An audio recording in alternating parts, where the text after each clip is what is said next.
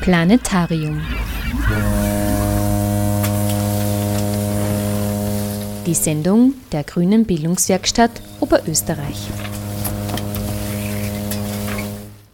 Gesundheit ist nicht alles, aber ohne Gesundheit ist alles nichts. Dieser Aphorismus stammt von Arthur Schopenhauer, einem bekannten deutschen Philosophen, dem schon vor 150 Jahren während seines Medizinstudiums die Erkenntnis reifte, dass die Gesundheit das höchste Gut sei. An der Wichtigkeit hat sich natürlich seither nichts geändert. Das bestätigen auch viele Meinungsumfragen bei Herrn und Frau Österreicher. Dass die Gesundheit das wichtigste Gut ist, spiegelt sich jedoch nicht unbedingt in der österreichischen Gesundheitspolitik wider. Ende 2013 erschien das Buch Kritische Diagnosen Krankenberichte zum Gesundheitssystem, herausgegeben von Dr. Kurt Grünewald, Mediziner, ehemaliger Universitätsprofessor an der Universität Innsbruck und bis 2013 grüner Gesundheits- und Wissenschaftssprecher im Nationalrat. Er hat gemeinsam mit Kolleginnen und Kollegen einen ungeschönten Blick auf unterschiedliche Ressorts des Gesundheitssystems gelegt. Denn auch wenn das österreichische Gesundheitssystem grundsätzlich gut ist, so gibt es doch seit Jahrzehnten Versorgungslücken und Ungleichbehandlungen, die von der Politik ignoriert werden. Anfang April war Dr. Kurt Grünewald auf Einladung der Grünen 50 Plus Oberösterreich zu Gast im Kepler Salon, um Inhalte seines Buches vorzustellen. In der folgenden Stunde der Mai-Ausgabe vom Planetarium hören Sie Ausschnitte aus seinem Vortrag und Auszüge aus der Diskussion mit den anwesenden Teilnehmerinnen und Teilnehmern zum Thema Gesundheitspolitik in Österreich. Am Mikrofon begrüßen Sie Sabine Traxler und Christoph Sruba.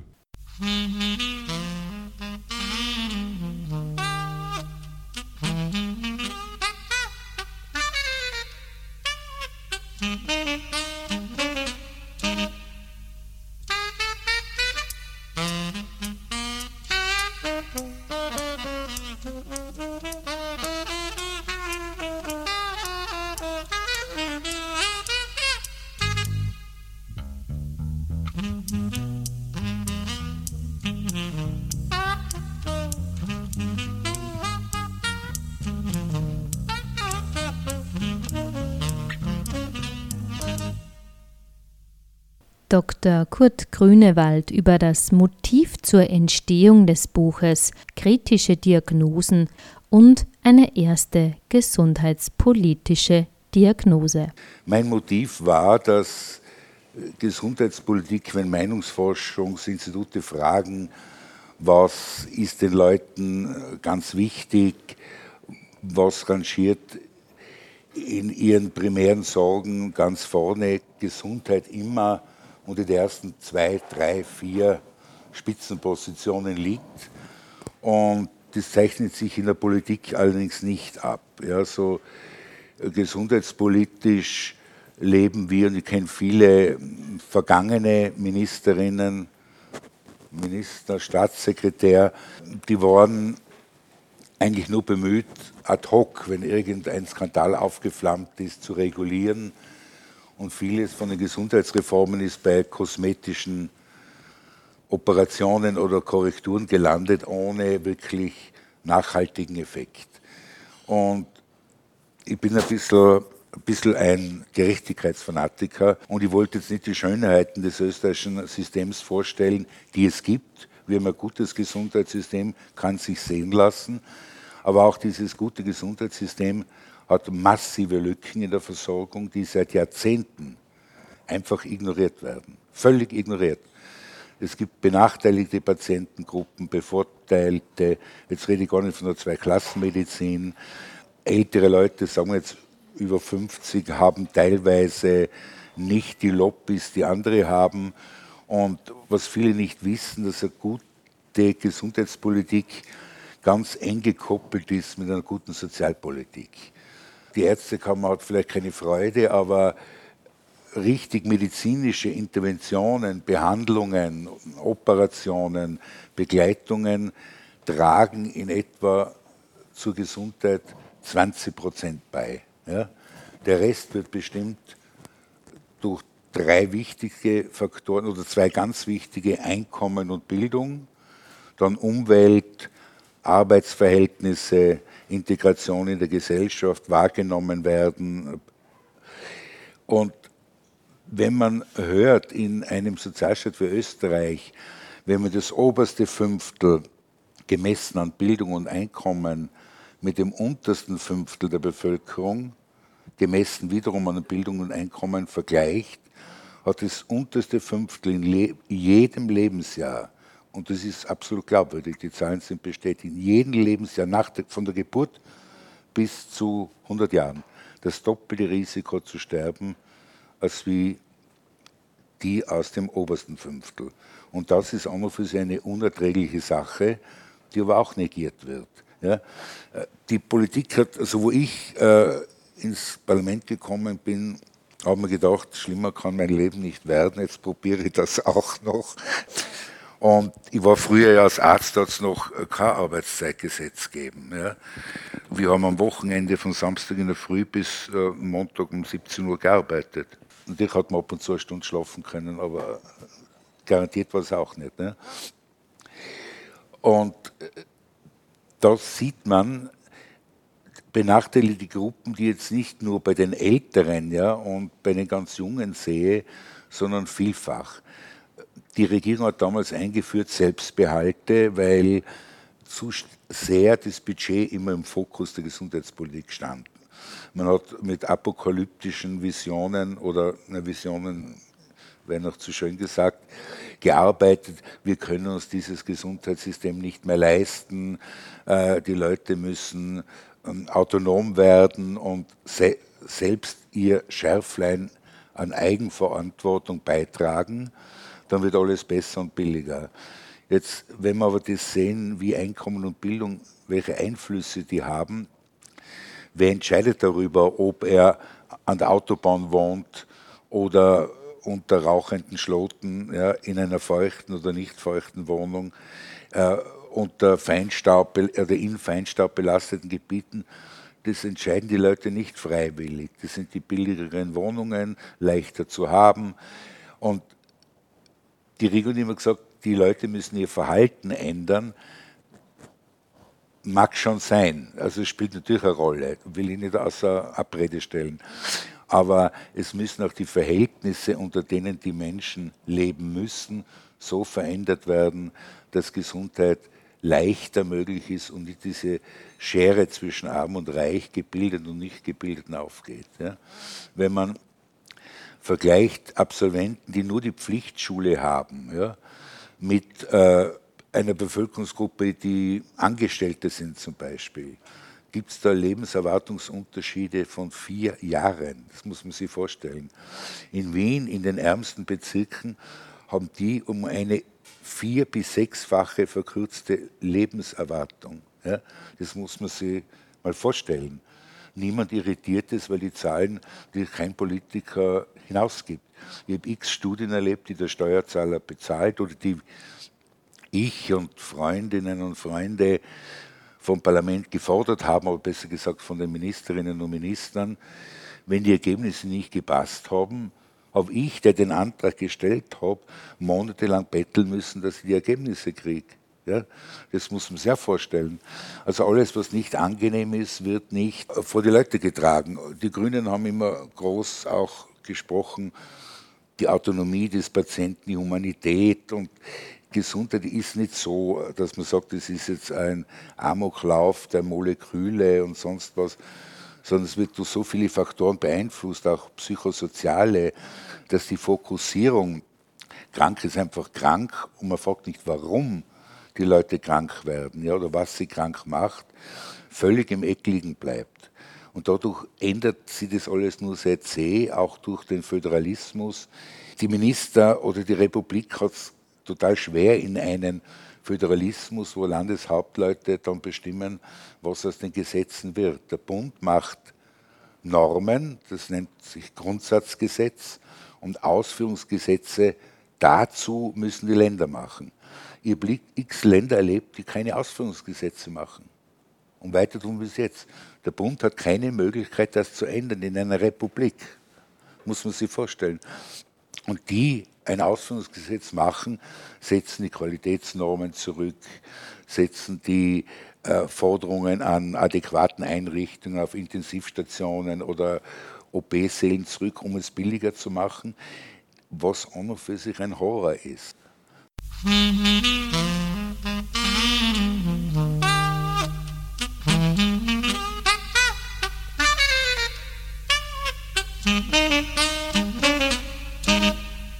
Ein weiterer Kritikpunkt am österreichischen Gesundheitssystem, welcher im Buch thematisiert wird, ist das Fehlen von Kompetenzzentren. Dr. Franz Waldhauser, Facharzt für Kinder- und Jugendheilkunde, legt im Artikel Kompetenzzentren retten Leben dar, wie die Situation in Österreich im Vergleich zu unseren Nachbarländern Deutschland und der Schweiz aussieht. So gibt es in Deutschland beispielsweise eine Mindestmengenregelung vor allem im operativen Bereich. Sprich, wenn eine Krankenanstalt nicht mindestens eine bestimmte Anzahl von Behandlungen pro Jahr in einem gewissen Bereich durchführt, dann sind sie ihr untersagt und werden nicht vergütet. Die Schweiz ist in Sachen Kompetenzzentren Vorreiter. So gibt es für 22 Fachbereiche an unterschiedlichen Standorten ein bis mehrere Kompetenzzentren, die an verschiedene Qualitätsrichtlinien gebunden sind. Mit der Transparenz ist für mich ein wichtiger Punkt, den ich jetzt erlebe. Äh, man hat mich, ich sage aber dazu, es ist ein Ehrenamt, um Gotteslohn oder welchen Lohn auch immer, also wahrscheinlich von Gott habe ich noch nichts bekommen, ja, und von denen auch nichts, also viel Arbeit, ja. Und da sitze ich im Aufsichtsrat des Salzburger Landeskrankenanstalten. Und was sich da abspielt, das wird doch nicht anders sein, sage ich. Ja. Von Intrigen und von Unwissen der Politik, wo wirklich Ahnungslose sagen, laut, ohne Genierer, jetzt hört mal auf mit diesen Qualitätsrichtlinien und äh, Qualitätsstandards, sie kosten nur Geld und bringen eh nichts. Ja? Das muss man sie geben. Ich habe die Politik in Salzburg darauf aufmerksam gemacht und äh, werde es in jedem Land müsste man das tun, dass ein Landeshauptmann oder ein Gesundheitslandesrat oder Rätin verantwortlich sind, wie die Güte der Behandlung ist. Und wenn man sieht, wie ich jetzt eruiert habe, dass in vielen oder sagen wir in, sagen wir in genügend, um jetzt nicht äh, vielleicht zu sehr verängstigen, in genügend Krankenhäusern Operationen durchgeführt werden im tiefroten Bereich. Das heißt, haben so eine kleine Anzahl an Operationen, dass man dadurch keine Kompetenz groß gewinnen kann. Wenn jemand zweimal im Jahr sozusagen eine Hirnoperation macht, dann würde ich sagen, bitte nicht, ja, bitte nicht. Ja. Und das wird ignoriert. Die werden verpflichtet, das der Bevölkerung zu sagen. Die Bevölkerung weiß nicht, wo sie hingeht. Weil öfter in der Zeitung steht, Leserbriefe äh, fördert, wo dann super und das sind alle so lieb. Ja, und, und zwischen einem lieben Arzt und einem, guten Arzt, das muss nicht immer zusammenfallen. Ja. Und die Leute äh, können nicht entscheiden, ob jemand jetzt wirklich Spezialist ist und welches Krankenhaus die nötige Erfahrung mitbringt. Ein Beispiel, ein Freund von mir, der ist dann gleich verklagt worden von der Gemeinde Wien wegen Rufschädigung. Der hat untersucht, wie schaut es aus bei Herzoperationen an Säuglingen und Kindern. Wie hoch ist da die Todesrate intraoperativ oder gleich nachher. Ja. Und da kommt raus, wenn man das international anschaut, jene Zentren, die über 350 Herzen bei Säuglingen und Kindern operieren und vergleicht mit jenen, die weniger als 150 im Jahr, was ja auch nicht wenig ist. Ja. Äh, da haben die mit weniger als 150 Operationen das 60-fach, 60 Prozent mehr Sterberisiko wie die andere Gruppe. In der Neonatologie, also bei Frühgeborenen oft oder wirklich Neugeborenen, die unter, unter 1,7 Kilogramm bei der Geburt wogen, bedürfen eine Intensivpflege. Ja? Und jene Zentren, die mehr wie 100 solcher Kinder betreuen, verglichen mit jenen, die nur 25 im Jahr haben, da sage ich Ihnen, das ist die Mehrheit, haben die mit weniger wie 25 Betreuungen um 70 Prozent höheres Sterberisiko. Und dann sagt die Politik, wir stellen euch das krank, also Wohnort, nahe Versorgung, wir kommen zur Bevölkerung. Das sind teilweise, teilweise potemkinsche Dörfer. Ja? Da können die dort Tätigen nichts dafür. In Innsbruck ein Beispiel, ist ein Kinderherzchirurg berufen worden und er hat dann nach einem Jahr gekündigt, die Zeitungen voll Skandal, unsere Tiroler Kinder müssen jetzt nach Linz und nach Wien oder nach München gehen. Das steht uns zu und er hat eine Operationsfrequenz, die, wenn man es jetzt übers Jahr berechnet, dass er alle zwei Wochen ein Kind operiert hat. Das geht nicht am Herzen, das geht nicht. Und er ist recht, dass er gegangen ist, weil sonst verlernt er alles, was er einmal gekonnt hat. Und da äh, halten uns die Politikerinnen und Politiker teilweise zum Narren, weil sie die Ergebnisse nicht rausrücken. Stromeroperationen können bedeutende äh, Risiken haben, wenn die äh, Parathyroidea, das ist die Nebenschilddrüsenkörperchen, wo die ganzen Hormone erzeugt werden, damit rausgeschnitten werden, was passieren kann, ja, dann ist es auch. Ja. In, in Salzburg war es so, dass ein Freund von mir in Wien österreichweit eine Untersuchung gemacht hat über Sterberaten bei Gallenblasenoperationen. Sie können sich vorstellen, die sind sehr gering. Und in Deutschland werden die Sachen publiziert und nicht jetzt, um andere runterzudrücken. Man sagt einfach, wer hat bei diesen Diagnosen die meiste Kompetenz, weil die Zahl sehr viel ausmacht. Ja? Weil jede Operation hat ein statistisches Risiko, das kann man ermitteln, das muss man den Patienten sagen. Wenn das statistische Risiko deutlich überschritten wird, muss man schauen, warum. Bei den Gallenblasenoperationen haben die Krankenhäuser ihre Chirurgen nicht nach Wien fahren lassen zu der Versammlung, weil sie gesagt haben, sie müssten ihnen die Reise zahlen. Man, da hört sie in Österreich also jeder Witz auf. Und ich finde, da müsste die Bevölkerung informiert werden. Ich habe auch in Salzburg meine Kämpfe gehabt. Die Grünen waren nicht begeistert zu informieren, wo Qualität ist und wo nicht. Ja. Jedes Spital ist aufgefordert, eine Gesundheitsreform nach der Rauch-Kallert, sie hat sie ins Leben gerufen, hier neue Maßstäbe zu setzen und eben Statistiken zu kriegen. Salzburg war sehr gut in in der Frequenz von gefährlichen Krankenhauskeimen, die teilweise sehr schwer antibiotisch zu therapieren sind und auch weltweit, glaube ich, 12 Millionen Todesfälle auf jeden Fall im Jahr weltweit. Ja. Ist jetzt auch keine Riesenzahl, aber 12 Millionen sind 12 Millionen. Da hat Salzburg sehr gute Ergebnisse gehabt und man hat mich gebeten, ob ich nicht mit denen einmal auch was Positives sage und alles. Ja. Und sie loben, ich habe gesagt, ja gern, aber ich kann, das, ich kann Salzburg nur loben, wenn ich weiß, was die anderen für Ergebnisse haben. Von 230 Krankenanstalten in Österreich haben 20 eine Statistik über diese Keime. 20. Ja. Und da sagen wir, jeder Politiker müsste sagen, liebe Freunde, das geht nicht, ihr müsst die machen. Und dann regen sie wieder die Landeshauptleute auf, warum soll das jetzt noch eine bürokratische Belastung noch? Aber gewisse Standards sind international und, und da soll Österreich nicht äh, sich genieren, wenn man da nachhängt.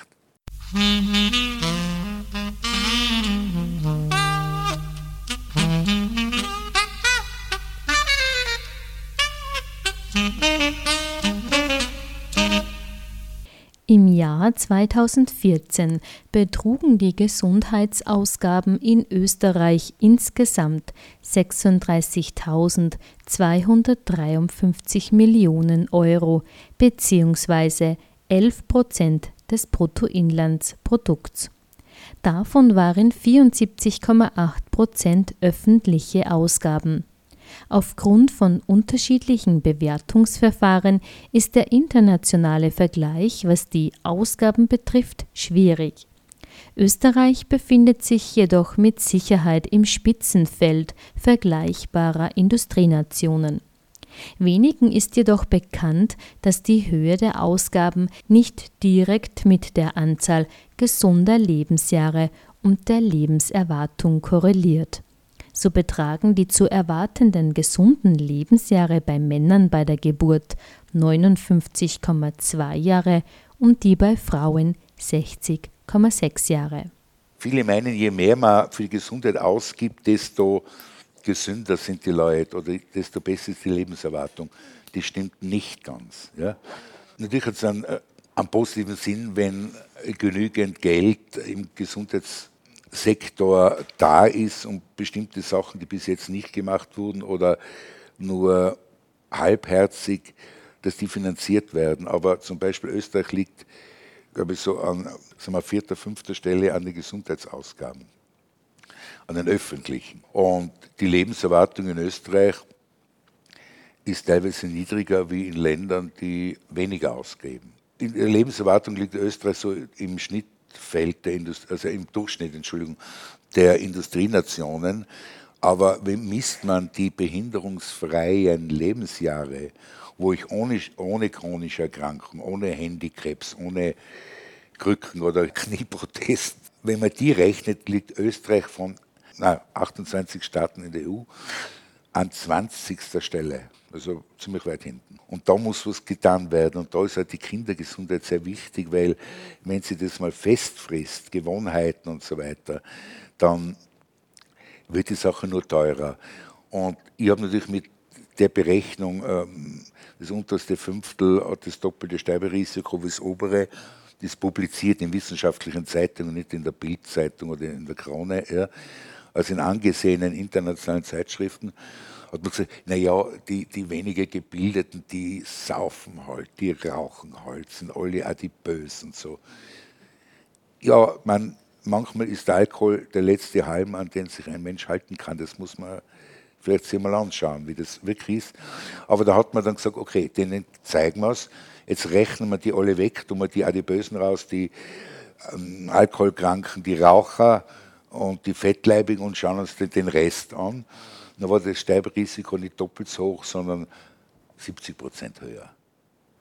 Also es hängt schon sehr viel auch ab, wie groß der Unterschied zwischen Arm und Reich ist. Ärmere Staaten, wo die Reichen nicht zehnmal mehr verdienen wie ein Normalbürger oder bei uns 30 mal so viel oder sowas, ja, ist diese äh, psychische Schmach oder dieses Anstarren nach oben und das Verzweifeltsein, die Ohnmacht, die ich habe, weil ich mich nicht wehren kann, nicht so groß und das ist auch an und für sich gesundheitsfördernd. Ein interessanter Aspekt in Bezug auf die gesundheitspolitischen Ausgaben ist, dass die Gebietskrankenkassen in Österreich fachfremde Leistungen mitfinanzieren und somit auch weniger Geld für den Gesundheitsbereich bleibt.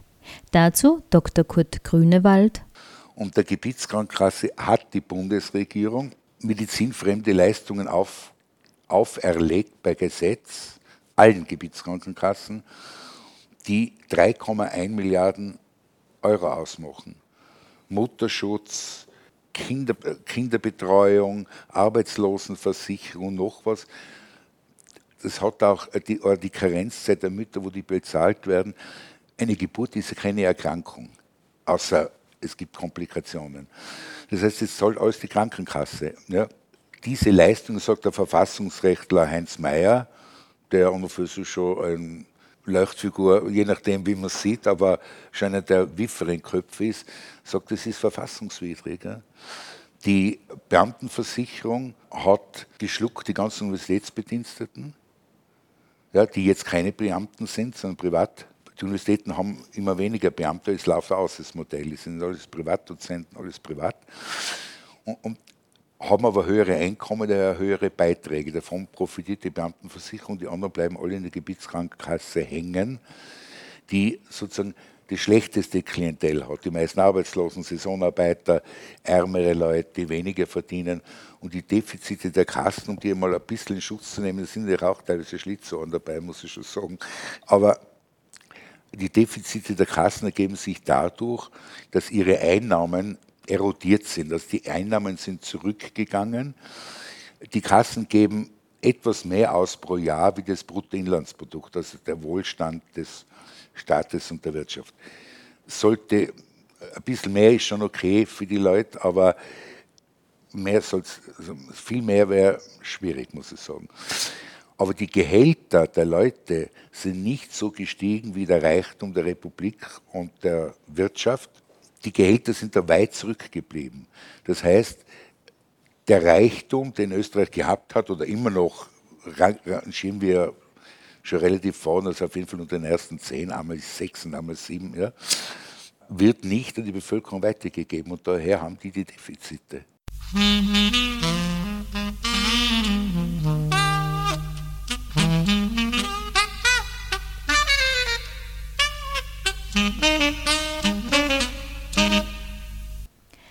Als Stiefkind bezeichnet Dr. Franz Meyerhofer, Arzt für Allgemeinmedizin im Buch Kritische Diagnosen, die Prävention in Österreich. Er kritisiert, dass diese weitgehend in den persönlichen Verantwortungsbereich der Einzelnen verlagert wird. Ein Beispiel für eine der erfolgreichsten Präventionsmaßnahmen weltweit sind Impfungen gegen Infektionserreger. Österreich ist ein Land mit sehr schlechten Durchimpfungsraten, schlechter Finanzierung und einem unzureichenden Engagement von öffentlicher Stelle für ein umfassendes Impfwesen zu sorgen. Dr. Kurt Grünewald bringt dazu ein Beispiel anhand der Masern. Die Prävention Österreich gibt von allen EU-Ländern am wenigsten für Prävention ausgeht, ein bisschen über ein Prozent der gesamten Gesundheitskosten gehen in die Prävention. Ja. Die Grünen waren immer Freunde der Betreiber äh, von Prävention. Nun, man muss das schon etwas sagen. Ja. Also Prävention wirkt, wenn man es machen will, ja, nicht von heute auf morgen. Ich kann nicht sagen, es lebe mal einen Monat gesund und dann alles in Butter. Ja, und der Staat merkt es wird alles billiger. Die Rakal hat ja da vorgeschlagen, er statt ähm, Lift fahren, Stiegen steigen und ich habe gesagt, ja, ist okay, ja, aber da musst du 10, 15, 20 Jahre Stiegen steigen, bis dann was rauskommt. Ne? Und das erwartet die Politik auch nicht. Österreich wollte ein großes Präventionsgesetz machen und ich war mit diesem Sektionschef, da war, bin mit dem befreundet, der schwer okay ist, also im Gesundheitsministerium, nach dem Vorbild Deutschlands. Und wir haben uns das in Deutschland angeschaut, das ist ein Präventionsgesetz mit, ich glaube, an die 200 Seiten, also ein Wahnsinn, ja und was, was und wo und wie viel und, und welche Gruppen und welche Diagnosen. Ja. Und dann ist man draufgekommen, glaube ich, das hat keine zwei, drei Monate gedauert, sind sie draufgekommen, wenn man so ein Gesetz macht, das sprengt alle Kosten und das Gesetz war dann weg. Weg. Ja. Man hat gesagt, ja, ernähren wir uns halt stufenweise, fangen wir mal klein an und steigern das halt langsam bis zu einem geplanten Ziel. Es ist einfach nicht gekommen. Und das muss man, muss man schon auch sehen. Dann bei den Grünen, die ich jetzt nicht kritisiere, äh, gibt es verglichen mit anderen Parteien relativ viele Impfgegnerinnen und Impfgegner. Einige davon militant. Auch es gibt Ärzte, die äh, militante Gegner sind. Südamerika und Nordamerika zusammen haben weniger Masernfälle als wie Österreich wird jedes Kind vor dem Kindergarten, vor der Schule ist geimpft. Und wo in Österreich mal, was war das, Europafußballmeisterschaft, irgendwas, hat es Warnungen in Bolivien und in Südamerika gegeben, dass Österreich sehr massengefährdet ist, weil keine Durchimpfung da ist und so weiter. Ja. Und äh, viele Impfungen sind leider teuer die können sich auch nur Wohlhabende leisten. Und die bezahlten Impfungen mag man meistens noch was dazu zahlen. Wenn man jetzt draufkommt, bei Frauen über 56 ist es so, wenn die, die gehören zu einer Risikogruppe der Älteren ist ja schon ungut, ab 56. Man, äh, ja, der Reiferen, sagen wir so, der Reiferen, Frauen und Männer äh, haben ein höheres Risiko durch an Infekten, Pneumonie, Meningokokken und, und so weiter.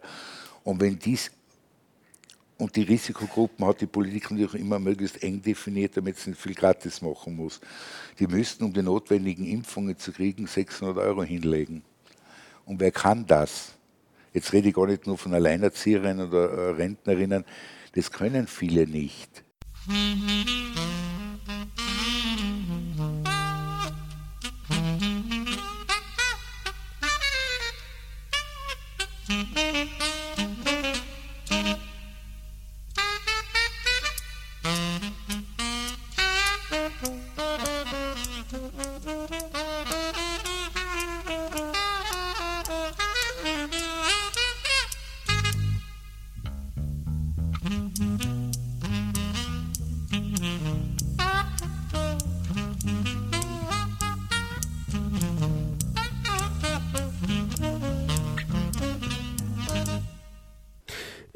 Zweiten Teil der Sendung wollen wir uns vor allem mit Themen und Fragestellungen beschäftigen, die im Zuge der Diskussion mit dem Publikum aufgekommen waren. Ein erster wesentlicher Punkt hierbei war die gesundheitliche Versorgung von Kindern und Jugendlichen, insbesondere bei psychischen Erkrankungen und Entwicklungsstörungen, sowie insgesamt der Befund, dass psychisch erkrankte Menschen innerhalb des österreichischen Gesundheitssystems tendenziell von Diskriminierungen betroffen sind. Hören Sie dazu zunächst eine Einschätzung von Referent Kurt Grünewald. Ich komme jetzt ein bisschen zur Kindergesundheit, die ein, ein Stiefkind in Österreich ist. Ganz explizit in der Kinder- und Jugendpsychiatrie. Da gibt es in ganz Westösterreich, glaube ich, zwei Kassenärztinnen für Kinder- und Jugendpsychiatrie. Ja. In Wien hat man aufgestockt um drei, und es liegt noch nicht einmal 50 Prozent der von der WHO geforderten Fachärztinnenposten sind da. Niederösterreich hat auch brav aufgestockt, aber reicht nicht einmal 50 Prozent der geforderten Anzahl. Das heißt, ich habe das mal zur Sprache gebracht dort. Äh, und da war es so, ja, das ist ja sehr edel von Ihnen, Herr Doktor oder Professor oder Herr Grüne, weil das mir wurscht. Ja. Äh, das ist schon richtig, aber Sie müssen verstehen, was sagen dann die Länder und wir haben da wieder einen Krieg mit den Ländern. Also dieser Föderalismus, ich sage jetzt Lederhosenpolitik, ist der größte kostentreibende Faktor im Gesundheitssystem. Ja. Weil diese Kinder haben teilweise Wartezeiten von über einem Jahr, bis sie zur Behandlung kommen. Vielfach werden keine Diagnosen gestellt, weil in der Peripherie, das kann man auch von keinem Landarzt verlangen, gewisse seltene Erkrankungen einfach nicht wahrgenommen werden. Und es gibt seltene Erkrankungen, die sieht ein Arzt im ganzen Leben nie. Da müsste man eben solche Kompetenzzentren schaffen, wollte die Kinder dann einen weiteren Weg haben, aber jede Eltern müssten zufrieden sein, dorthin zu kommen, wo man ihrem Kind hilft, bevor man es zehnmal im Kreis schickt und dann zu irgendeinem Wunderheiler nach Deutschland pilgert. Ja, das gibt es auch. Ja. Wenn es wirkliche Wunder sind, Respekt, aber die meisten sind es nicht. Ja. Und äh, diese Kinder im stationären Bereich fehlen ungefähr 60 Prozent der notwendigen Betten zur, zur Akutbehandlung in den Kliniken.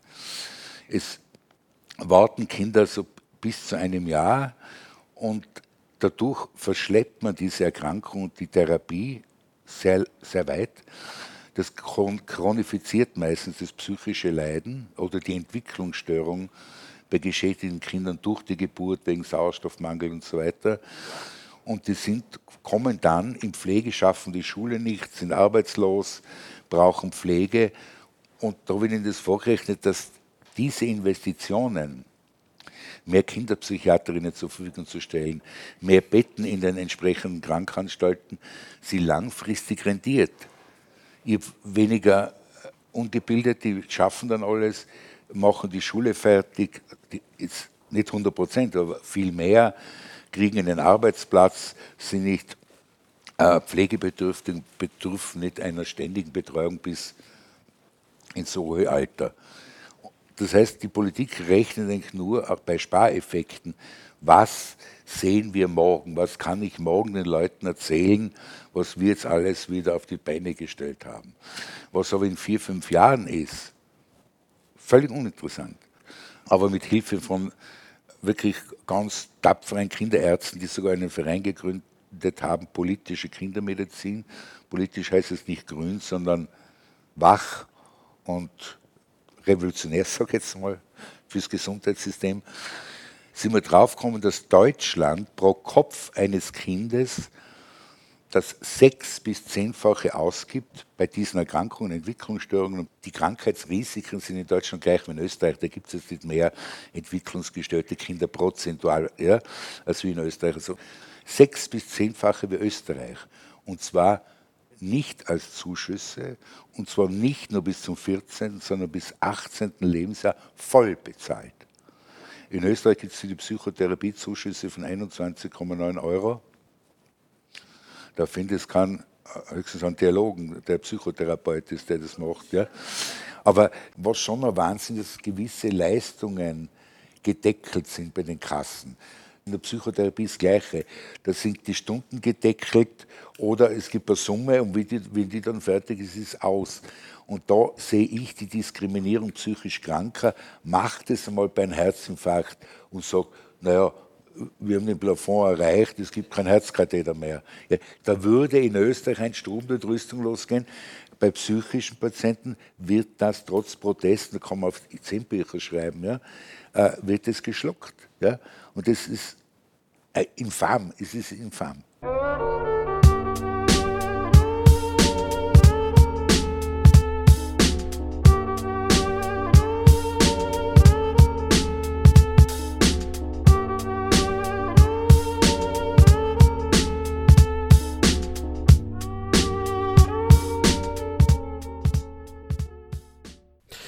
Zu den Folgen der Unterversorgung im Bereich psychischer Gesundheit schreibt Leonhard Thun-Hohenstein, Professor für Kinder- und Jugendpsychiatrie, in seinem Beitrag für den Band Kritische Diagnosen, Zitat Die negativen Folgen unbehandelter psychischer Erkrankungen zeigen sich auf verschiedene Weise.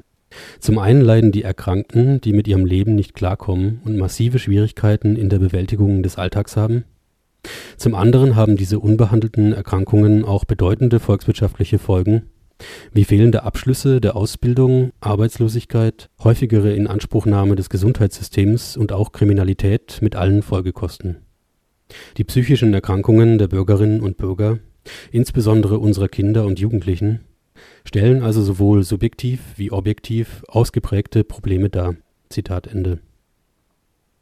In diesem Sinne befindet auch Psychotherapeutin Eva Mückstein in ihrem Beitrag für die kritischen Diagnosen dass selbst dann, wenn man sich für die sozialen und ethischen Grundsätze der Gesellschaft wie Mitgefühl, Solidarität, Gerechtigkeit und Gleichbehandlung im Gesundheitswesen nicht weiter interessiert, immer noch hinreichende Argumente für eine bessere therapeutische Versorgung übrig bleiben. Zitat Selbst unter ausschließlicher Betrachtung von Kosten-Nutzen-Gesichtspunkten gibt es starke Argumente, seelisch leidenden Menschen einen unkomplizierten und leistbaren Zugang zur psychotherapeutischen und fachärztlichen Behandlung zu ermöglichen. Psychische Störungen gehören zu den größten Kostenverursachern im Gesundheitswesen. Insgesamt werden die Folgen von Nichtbehandlung und lückenhaften Maßnahmenpaketen von der Arbeiterkammer mit enormen gesamtwirtschaftlichen Kosten in der Höhe von 3,3 Milliarden Euro jährlich beziffert. Dem stehen vergleichsweise geringe Ausgaben für psychotherapeutische Leistungen von derzeit 65 Millionen Euro pro Jahr gegenüber. Zitat Ende. Soviel zu den Folgen psychischer Erkrankungen im Kontext unzureichender therapeutischer Versorgung. Das Gegenstück hierzu, also die Frage nach den Ursachen psychischer Erkrankungen, insbesondere im Kinder- und Jugendalter, wurde wiederum während der Publikumsdiskussion im Kepler Salon näher thematisiert. Hören Sie dazu nun eine entsprechende Wortmeldung aus dem Publikum sowie die darauf folgende Replik von Referent Kurt Grünewald. Eine Frage von mir, Zusammenhang Bedarf an Kinderpsychiatrie, Psychotherapie und Prävention. Warum brauchen so viele Kinder psychiatrische und psychotherapeutische Behandlung? Was ist los? Im Zusammenhang mit Prävention wird irgendwie geschaut, warum die Kinder so bedürftig werden? Ja, das ist eine gute Frage. Also Prävention und Diagnosen sollten ja möglichst früh beginnen. Ja. Das heißt, das geht jetzt sogar in die Thematik rein, äh, Kindergartenpädagoginnen-Ausbildung. Ich sehe überhaupt nicht ein, bei Kindergartenkindern, auf die soll man am besten schauen. Ja? Und dass die dann deutlich weniger verdienen wie eine Volksschullehrerin, die eine schwierigere Aufgabe hat wie einer, der eine Matura-Klasse unterrichtet. Ja, und also man kann bei jungen Kindern mehr zerstören wie bei Älteren, die dann schon sagen, der Lehrer, bitte tauchen wir halt durch oder sowas und das lassen wir nicht fallen. Und, ja. Das heißt, wenn die Kindergartenpädagoginnen eine zumindest Fachhochschulausbildung hätten, ja, würde es den Beruf aufwerten und da müssten sich auch im Unterrichtsfach Entwicklungsstörungen sein oder psychische Auffälligkeiten.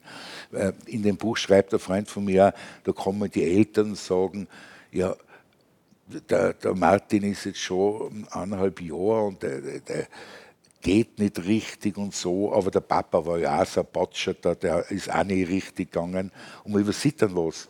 Äh, sogar aus einem weiter Verwandtenkreis ein Arzt schimpft dann mit seinem Buben, weil er nicht folgt und so weiter und kommt dann, wo der Bub fünf Jahre alt war, drauf, dass er von einer Ohr nichts hört. Sie haben recht, da müssen wir früh anfangen und dann ist schon ein Grund, dass die Armut oder die Familienverhältnisse, wo er gezwungenermaßen die Frauen oft arbeiten müssen. Ja? Oder möglichst früh zur Arbeit gehen müssen, dass die Familie überhaupt leben kann. Ja?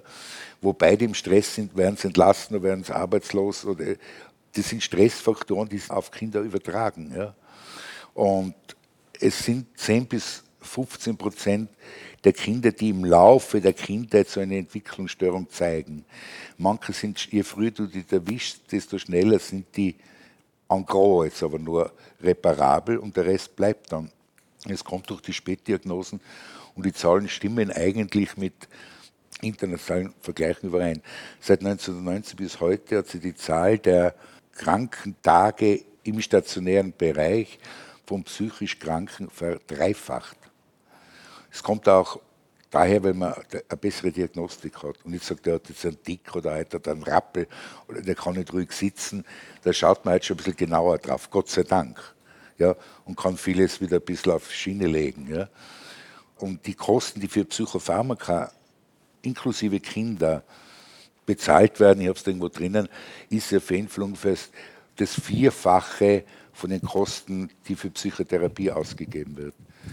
Die Psychotherapie, die von den Kassen unterstützte, also mit Zuschüssen oder teilweise besser bezahlte, sind aber nur wenige Kassen. Äh, Psychotherapie deckt nur ungefähr 20 Prozent des Bedarfs in Österreich. Also psychisch Kranke sind diskriminiert.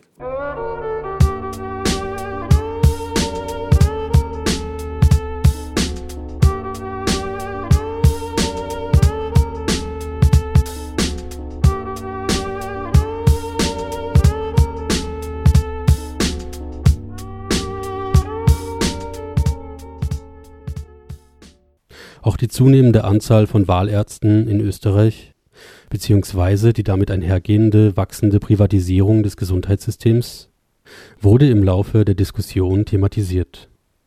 Dr. Rudolf Püspöck, ehemals niedergelassener Facharzt für Kinder- und Jugendheilkunde, spricht angesichts dessen auch von einer Mehrklassenmedizin, was er in seinem Beitrag für den Band Kritische Diagnosen anhand des Beispiels Psychotherapie für Kinder und Jugendliche wie folgt näher ausführte. Zitat für Psychotherapie gibt es zwar ein Kontingent von kostenfreien Therapiestunden, das aber nur ca. 20 Prozent des tatsächlichen Bedarfs abdeckt.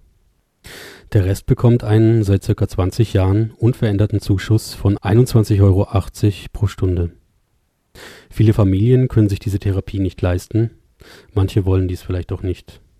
Eine Therapie ist besonders oft bei Kindern aus Familien mit schlechten ökonomischen Verhältnissen notwendig die Entscheidung darüber, ob sie sich eine Therapie leisten können bzw. wollen oder nicht, treffen aber nicht die Betroffenen, also nicht die Kinder und Jugendlichen.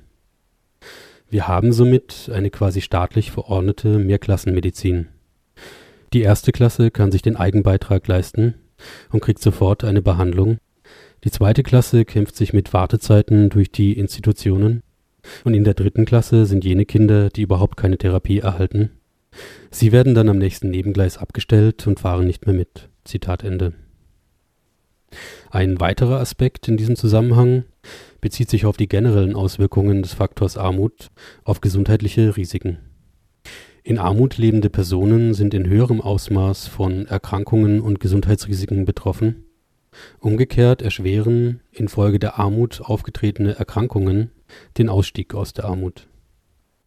Wie Wolfgang Freidl, Professor für Sozialmedizin, in seinem Beitrag für den Band Kritische Diagnosen weiter ausführt, ergeben sich somit auch deutliche Auswirkungen der mehr oder weniger gegebenen gesellschaftlichen Umverteilung auf die Gesundheits und Lebenschancen. Zitat Studien für die wirtschaftlich entwickelten Nationen der OECD konnten zeigen, dass weniger die höhere wirtschaftliche Leistungskraft eines Staates mit einer höheren Lebenserwartung einhergeht, sondern dass vielmehr die Ausgewogenheit der Einkommensverteilung in einem Staat den relevanten Faktor darstellt. Das heißt, je größer der relative Zuwachs an Einkommen in den ärmsten Haushalten ausfällt, desto größer die gesundheitliche Gleichheit. Damit determiniert die Sozial- und Verteilungspolitik klarerweise die Gesundheits- und Lebenschancen von Bevölkerungsgruppen eines Staates. Zitat Ende. Sie hören nun einige Ausschnitte der Diskussion zur Thematik. Ausgehend von einer Wortmeldung aus dem Publikum zum Thema Wahlärzte und Privatisierung kommen der Reihenfolge nach auch Referent Kurt Grünewald, die grüne Gesundheitssprecherin in Oberösterreich Ulrike Schwarz, welche ebenfalls im Publikum saß, sowie noch einmal Referent Grünewald in einer Replik zu Wort. Ich hätte folgende Frage, und zwar, das ist jetzt allgemein bekannt, dass es immer mehr Wahlärzte gibt. Ich wohne zum Beispiel in einer so Marktgemeinde, 19 Kilometer von Linz, und dort ist jetzt ein Ärztezentrum, ein ganz neues gebaut worden. Dort sind etliche Ärzte, äh, Orthopäde, Frauenärzte, Kinderarzt, alles Mögliche, und das sind lauter Wahlärzte. Also mich hat das total erstaunt ja. und, und, niemand regt sich auf. Man schreibt in der Lokalzeitung, super, jetzt haben wir ja, ja, genau. ein Ärztezentrum und es sind alle Wahlärzte. Das ist eine Gemeinde, wo sehr viele junge Familien zuziehen, also die werden sicher alle äh, Kinderärztin brauchen, Frauenärztin und niemand regt sich auf. Bis auf mich vielleicht. Also mich wundert, dass das immer mehr normal wird. Da bin ich sehr froh, dass Sie das sagen, weil der Druck war vor zehn Jahren war er riesig oder, oder vor 20 Jahren schon und jetzt blüht es wieder auf. Privatisierung staatlicher Aufgaben, Gesundheitswesen privatisieren. Heute, natürlich soll es jetzt Privatkrankenhäuser geben, kann ich nicht verbieten, ja, aber es ist so, dass der Staat gewisse Kernaufgaben erfüllen sollte und kein Krankenhaus ist gewinnträchtig. Also außer macht nur Schönheitsoperationen, Botox und Diätkuren. Meine, in Vorarlberg gibt es eine bekannte Klinik, da zahlst du am Tag, glaube ich, 300 Euro, kriegst in der Früh ein trocken Semmel in lauwarmer Milch, am Abend das Gleiche. Also die haben keine Umkosten, weniger, und verdienen wie die offen. Ja? Also um so blöd tirolerisch halt jetzt zu sagen. Ja? Wahlärzte heißt, du kriegst maximal 80 Prozent des Gebietskrankenkassensatzes, ja, 80 Prozent und die Gebietskrankenkasse hat relativ niedrige Tarife. Ja. Aber der private Arzt, der Wahlarzt, kann durchaus mehr verlangen. Der kann 150 Prozent der Gebietskrankenkasse verlangen oder 140 Prozent. Ja. Das heißt, das ist für Wohlhabende machbar, für manche leicht machbar und für andere ist es eine, also ich glaube, dass es Fälle gibt, wo Leute in die Armutsfalle, an die Armutsfalle heranrücken. Und du kriegst das Geld ja viel später. Die Krankenkassen lassen es zuerst arbeiten, ja, das Geld, und, und dann zwei Monate später kriegst du es. Ja. Ich will noch ganz kurz ergänzen bei diesen Wahlärzten. Also das, was mir auch auffällt, ich habe bei einem Arzt gearbeitet, als Arzthelferin, bei einem praktischen. Ähm, die Niederlassungen in der stadtnahen Region ist für einen Arzt immer noch attraktiver, wie auf die, in die Region rauszugehen mit einem Kassenvertrag. Ja. Viele Ärzte sagen, na, bevor ich mir das antue, dass ich ins Innviertel oder ins Mühlviertel gehe, als normaler Kassenarzt, mit den Auflagen, mit den Limitierungen, die wir haben, das hast du noch gar nicht angesprochen, dass man einfach die Ärzte, die was in der Praxis sind, limitiert sind und so weiter, gewisse Leistungen dann nicht mehr zahlt kriegt. Dann sagt er, dann gehe ich lieber in eine Wellness-Praxis, kann ich ein bisschen mehr verlangen, mache die Stunden, die mir taugen und habe im Endeffekt viel mehr und viel weniger Belastung. Also das muss man dann dagegen stellen. Das ist unser System, wie wir in Österreich die Finanzierung der niedergelassenen Obader Krankenhäuser haben, dass wir jetzt in einer, in einer ihren Geschwindigkeit in der Zweiklassenmedizin oder sogar Dreiklassenmedizin weitergingen. Ja, man, das Problem ist, ich habe das lange nicht gewusst. Ja. Es gibt ja bedeutend mehr Wahlärztinnen und Wahlärzte als Kassenärzte. Ja?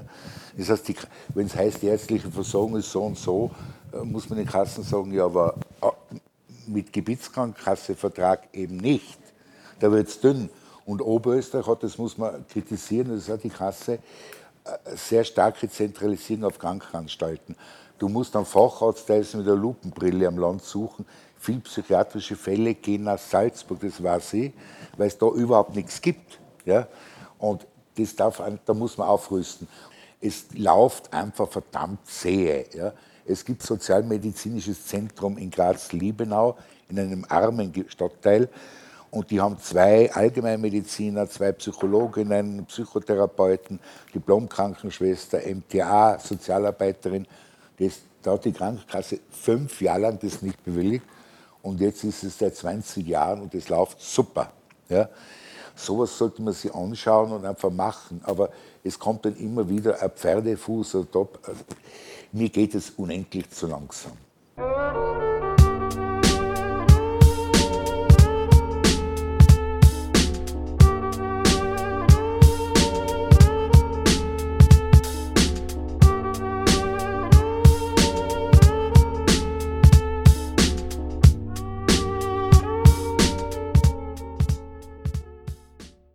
Wie gleich noch zu hören sein wird, kam Moderatorin Doris Eisenriegler schließlich auch auf das begrenzte Angebot von Traumatherapien für nach Österreich geflüchtete Menschen zu sprechen. Im Anschluss daran hören Sie eine Erwiderung von Referent Kurt Grünewald, der auf das Thema Migration und Gesundheit im Allgemeinen und den Umgang mit bisweilen vorhandenen Sprachbarrieren im Besonderen näher einging, sowie schließlich auch eine Wortmeldung einer praktizierenden Psychotherapeutin aus dem Publikum die von ihren Erfahrungen zur Thematik berichtete. Ich wollte mir aber auch noch äh, zu Wort melden und zwar, ich bin da auch in die, ähm, in die Flüchtlingsbetreuung irgendwie hineingeraten und lese immer mit Interesse, wie wichtig es ist, traumatisierte Flüchtlinge also psychiatrisch zu behandeln. Ich merke nicht, wer da ähm, das in die Hand nehmen würde. Ja? Also im besten Fall, wenn sie eine Grippe haben, einen praktischen Arzt, ja. dann hat es sich. Ja.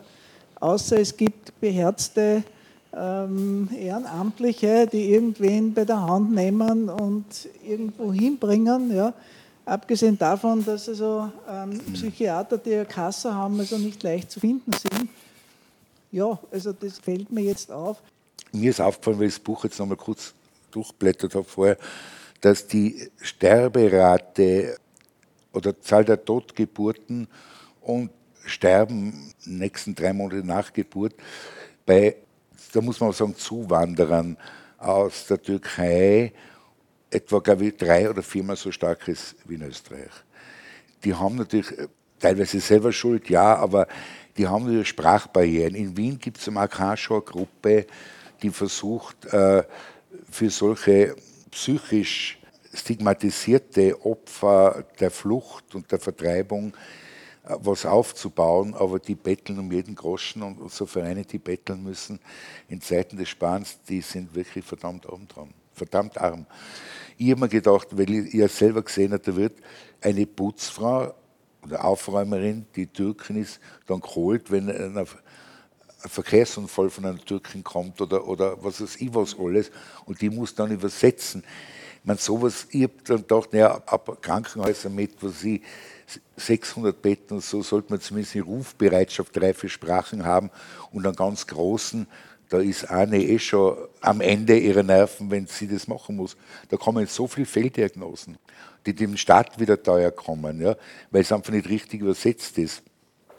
Und es gibt äh, auch bei Gebärdensprache, es gibt einen eigenen Verein in Graz, die sie Gebärdensprache für Anträge, Bürokratie und Politik und Sozialwesen extra beschäftigt. Das sind alles hochintelligenteste Frauen und Männer. Ich würde das niederlernen.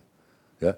Die können simultan übersetzen, teilweise in Dialekten noch, ist ja in jedem Land wieder anders. Ja? Also das mit den Migranten, da habe ich auch vom Ministerium eine glatte Absage gekriegt.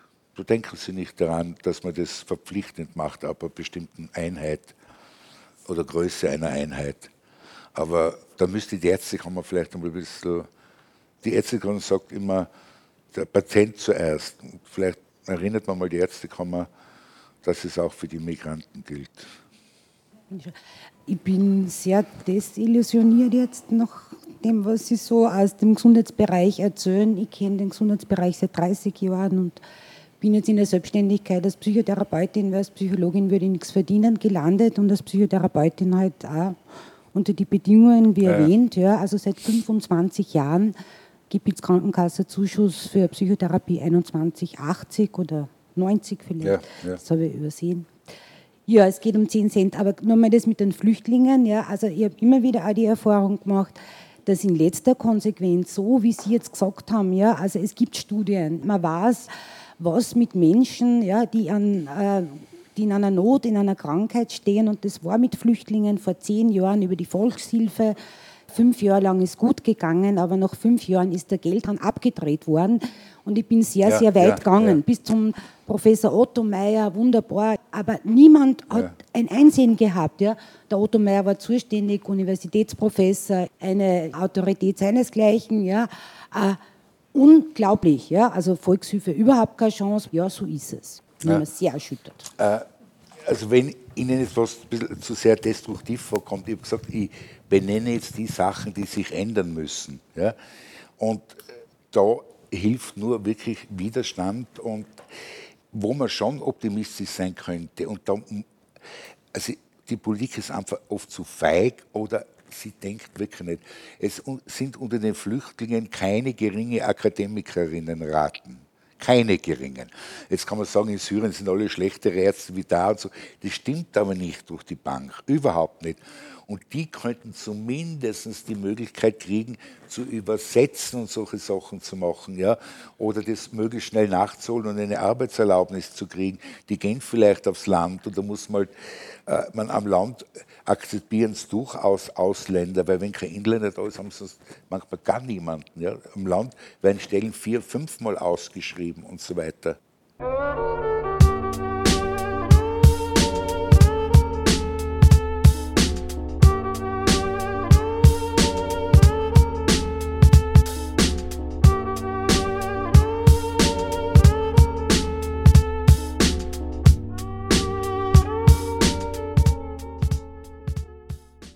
Also manchmal geht dann schon die Galle hoch und das sollte man nicht in sich hineinfressen, das macht auch krank, sondern musst du mal auf den Tisch hauen. Das trägt zur Gesundung bei ein bisschen.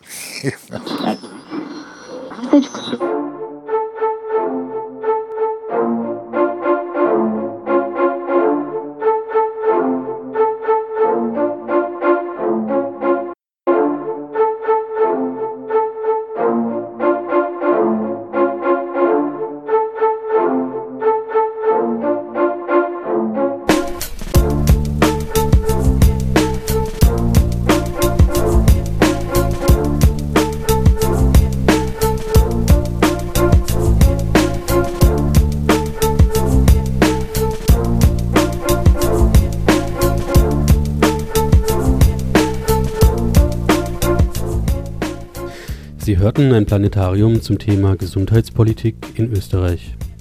Eine Wiederholung der Sendung wird am Sonntag um 15 Uhr sowie am kommenden Dienstag um 10 Uhr im Freien Radio Freistadt ausgestrahlt.